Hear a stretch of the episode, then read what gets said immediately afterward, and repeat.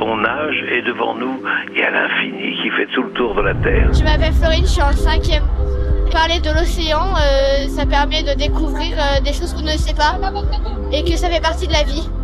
Est-ce que votre regard sur la mer a changé et comment a-t-il changé? Bonne question Florine. Faire évoluer son regard et ses points de vue sur le monde, c'est avancer sur le chemin de la sagesse, dirait le philosophe. C'est aussi la vie de Céline Liré, directrice scientifique d'Océanopolis, centre de culture scientifique dédié à l'océan à Brest. En fait, on a une vision de l'océan qui est une vision euh, du bord de mer, de la plage, hein, et plutôt le côté loisir. hein.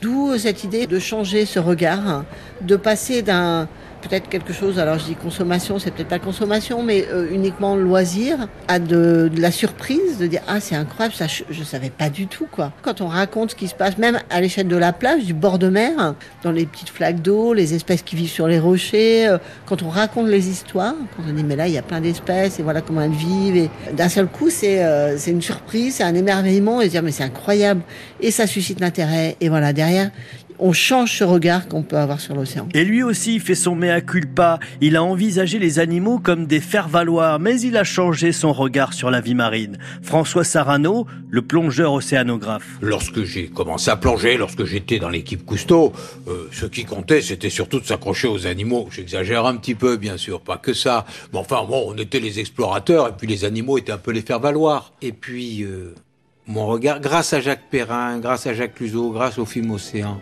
a complètement changé. Et tout d'un coup, les, les animaux m'ont botté les fesses. Et j'ai compris que le bonheur, il était complètement ailleurs. Dans cette relation paisible qui s'établissait et cette tentative de compréhension, malgré l'impossibilité de se comprendre. Bien sûr que Elliot le cachalot ne me comprendra jamais et que moi je le comprendrai jamais. Il a des sens différents, il, il est si différent que son monde n'a rien à voir avec le mien.